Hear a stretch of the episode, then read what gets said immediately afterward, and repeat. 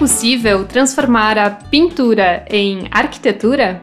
Existe uma arte universal que se aplique a esculturas, pinturas, edifícios, mobiliários e até mesmo roupas? Questões como essas estão no centro do chamado The Stil, um movimento de vanguarda que surgiu em Amsterdã, na Holanda, no início do século XX.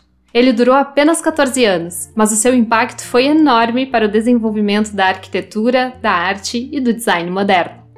Não é de se espantar que esse movimento tenha surgido na Holanda, afinal, ali já havia um forte desenvolvimento das artes desde o século XVII, durante o chamado século de ouro dos Países Baixos. É daquela época, por exemplo, o pintor holandês Rembrandt, que é considerado um dos grandes nomes da arte europeia.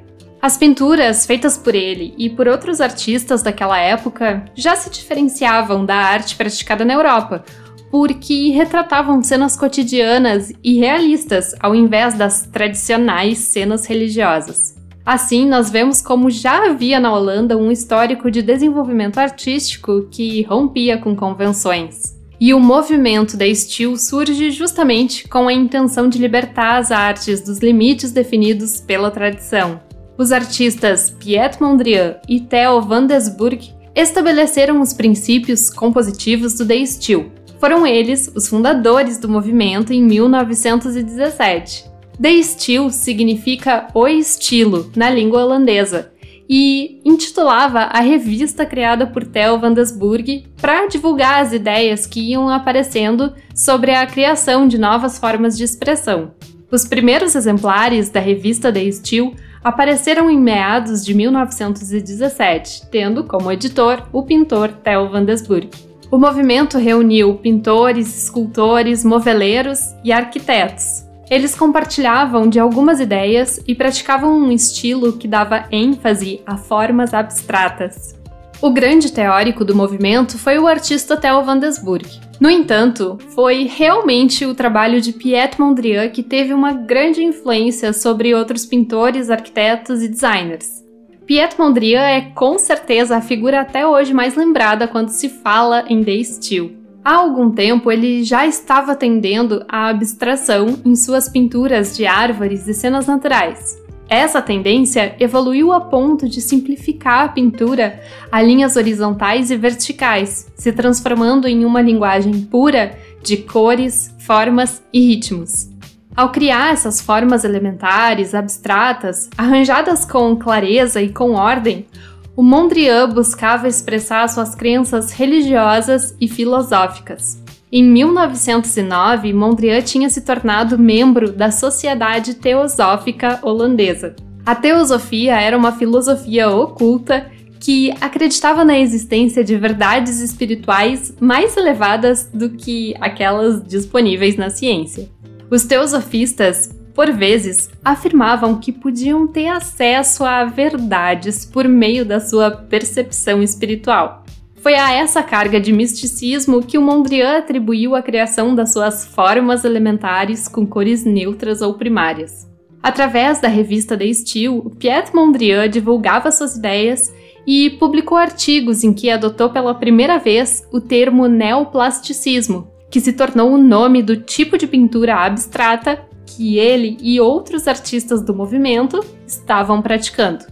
Mas por que, afinal, foram escolhidas linhas horizontais e verticais e cores primárias como os elementos fundamentais das pinturas? Bem, se você é ouvinte antigo do podcast, talvez lembre que no episódio sobre teoria das cores, nós vimos que as cores primárias, que são o azul, o amarelo e o vermelho, são aquelas que podem dar origem a todas as outras cores quando misturadas em diferentes proporções. Assim, elas poderiam ser consideradas as cores mais elementares, ou mais puras, digamos assim. Já as linhas horizontais e verticais representam a ideia de um grid, a partir do qual pode ser desenhada qualquer forma. Elas são como vetores que guiam a criação de formas. As cores primárias e as linhas verticais e horizontais, portanto, eram considerados elementos básicos a partir dos quais poderia ser representada qualquer coisa. É nesse sentido que o The Steel é dito um estilo universal. Influenciados pelo Mondrian, o grupo de artistas do The Steel abandonou a representação naturalista em favor de um estilo despojado. Tudo era representado a partir de linhas retas, planos retangulares e cores primárias. No entanto, Mondrian não considerava que esse era o seu estilo pessoal, e sim o assumia como o movimento de estilo, como um estilo artístico universal que poderia ser aplicado às mais variadas situações: pintura, escultura, moda, mobiliário, arquitetura e interiores. A arquitetura e o design de interiores, aliás, foram importantes para o movimento desde o começo. Ilustrações de ambientes explorando as ideias do movimento apareciam com frequência na revista The Style. Dominada por formas geométricas simples, parecia natural que os preceitos da pintura pudessem ser transferidos para composições tridimensionais na arquitetura. Para isso, seria necessário criar uma obra de arte total, em que todos os elementos da arquitetura, desde a construção até a mobília, fossem desenhados especialmente dentro das regras do estilo. No entanto, a arquitetura requer, além da estética, funcionalidade. Além disso, a sua execuibilidade depende dos materiais construtivos disponíveis em cada época. Mesmo assim, os arquitetos e designers de móveis foram capazes de contornar essas questões e criar obras que bem representavam o que já havia sido feito nas duas dimensões da pintura. O maior representante da arquitetura no Day Steel é o arquiteto holandês Gerrit Rietveld. Em um primeiro momento, o Rietveld se destacou fazendo móveis que se tornaram um grande marco para a materialização em três dimensões dos preceitos que já estavam sendo explorados na pintura. A cadeira vermelha e azul de 1917 é a mais conhecida e se tornou muito emblemática. Rietveld conseguiu fazer elos entre o mobiliário e as pinturas de Mondrian. Os seus móveis eram uma mistura de elemento funcional, escultura e pintura. Eles eram feitos com os materiais disponíveis na época, geralmente madeira de baixo custo, que eram pintadas em cores primárias combinadas com branco, preto ou cinza. Foi também o Gerrit Rietveld o responsável pela obra de arquitetura mais emblemática do movimento de estilo, a Casa Schroeder, realizada em 1924. A cliente era Truss Schroeder, que era pintora e desejava um ambiente não convencional que servisse de local de trabalho e também de moradia a ela e os seus três filhos. A casa seguia os seguintes preceitos: ser elementar, econômica, funcional, antimonumental, dinâmica anticúbica na forma e antidecorativa na cor. Por fora, vemos composições assimétricas, com planos retangulares pintados de branco ou cinza. Os guarda-corpos, pilares e caixilhos que aparecem nas fachadas são demarcados com pintura preta, vermelha, amarela e azul, e retomam as linhas horizontais e verticais da pintura neoplástica. Outro aspecto importante é o uso de planos envidraçados, que, para aquela época, eram bastante grandes, permitindo uma maior iluminação natural e mais conexão com o exterior, como era desejado pela cliente. Olhem só como o historiador William Curtis explica a casa. Abre aspas. Com suas formas retangulares e lisas e as brilhantes cores primárias de seus elementos, a casa Schroeder contrasta dramaticamente com seus sóbrios vizinhos de tijolo. A edificação é formada por paredes planas que se interceptam e que foram detalhadas de tal modo que algumas delas parecem flutuar no espaço, enquanto outras se estendem horizontalmente, e outras ainda se unem definindo finos volumes. Não há um único eixo ou a mínima simetria. Em vez disso, Cada parte é mantida em uma relação tênue, dinâmica e assimétrica com as demais, como haviam sugerido as pinturas de Mondrian sete anos antes. Fecha aspas. Composta por dois andares, a casa tem um pavimento superior que demonstra claramente a ideia de Rietveld de arquitetura dinâmica, pois tem divisórias móveis que permitem a configuração de ambientes separados ou de um grande ambiente integrado. Durante o dia, a família Schroeder usava o andar como um espaço aberto de convívio. Durante a noite, os painéis dividiam o espaço em três ambientes separados: um quarto para as filhas, um para o filho e uma sala com mesa e fogão.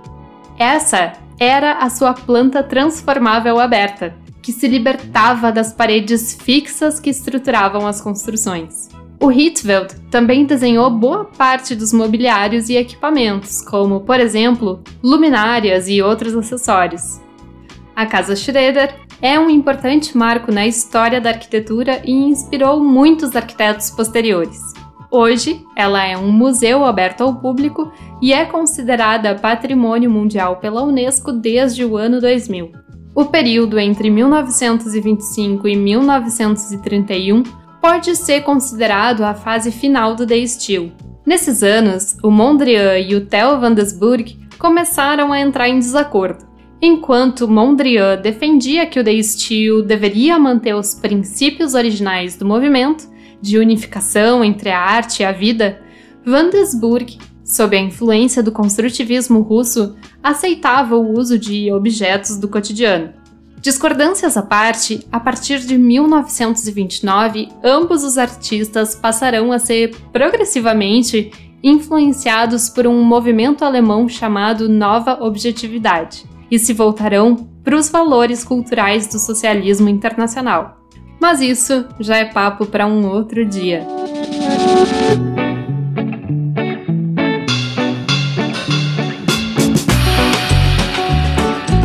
Queridas e queridos ouvintes, muito obrigada pela companhia e por terem escutado até aqui.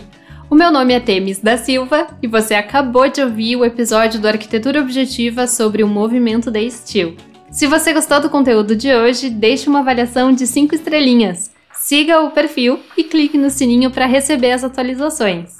Fica também o convite para apoiar a produção do Arquitetura Objetiva, que é um projeto totalmente independente. Com uma pequena contribuição, você pode fazer uma grande diferença para a continuidade do podcast. Em retribuição, eu envio materiais exclusivos, como os roteiros, e episódios especiais com muito conteúdo sobre arquitetura. É só acessar apoia.se barra arquitetura objetiva e fazer a sua assinatura. Lembrando também que lá no Instagram e no Pinterest eu sempre posto conteúdos complementares aos episódios, então nos siga para acompanhar as novidades. Muito obrigada e até a semana que vem!